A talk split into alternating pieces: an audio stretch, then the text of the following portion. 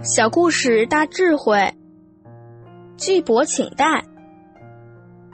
汉朝时候，有个读书人叫荀巨伯，因他的朋友生了一场大病，他去探望朋友。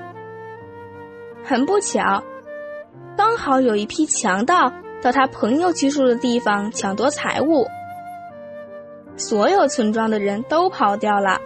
他的朋友就劝荀巨伯：“这里太危险了，你赶快走。”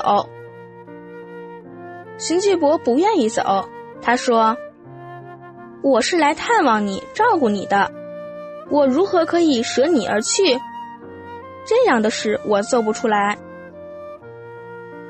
荀巨伯就走到屋外，跟那些强盗说：“我的朋友已经病得很严重。”你们不要伤害他，你们要伤害就对我好了，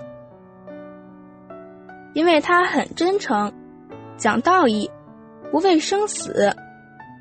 结果连强盗都为之感动。强盗头目就对他的同伙说：“我们皆是无义之人，怎么可以来抢夺这个有益的地方？”强盗头目感受到荀巨伯的道义。就一声令下，把强盗全部都撤走了。荀巨伯的至诚心、道义心，化解了一次灾祸。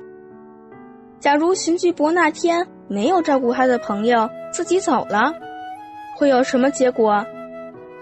当然，强盗肆虐，而他自己的良心都会终生不安。巨伯的一举，不仅感化了强盗。